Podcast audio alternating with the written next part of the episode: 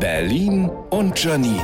Die spitzeste Zunge der Stadt. In einem Zustand geistiger Verwirrung habe ich vor einiger Zeit einer entfernten Cousine plus Anhang angeboten, uns doch mal in Berlin zu besuchen. Im Nachhinein würde ich mich gerne dafür schlagen. Die standen jetzt vor meiner Tür. Oh, können wir ein bisschen Sightseeing machen? Kannst du uns die Stadt zeigen? Klar, wenn ihr nichts dagegen habt, dass ich dabei ein bisschen ins Koma falle. Am Potsdamer Platz ist die Freude mal besonders groß. Also hier in dem Hotel ist doch letztens die Beatrice Egli abgestiegen. Ein Freund von mir kennt ja den, ihren Bruder noch aus der Schule.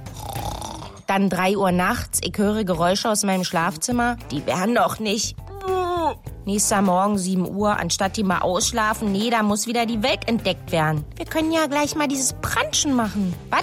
Ach so, Brunchen. Ihr habt hier so viele Möglichkeiten. Bei uns in Solingen gibt's ja noch nicht mal diesen Hafer-Soja-Espresso Macchiato to go. Ich denke kurz über einen Umzug nach Solingen nach. Irgendwann dann das Ende der Freiheitsberaubung. Ich beschließe, dass meine Quote für Leute, die meine Wohnung als Hotel missbrauchen, für eine Million Jahre erfüllt ist. Und jetzt muss ich das Schlafzimmer ausräuchern.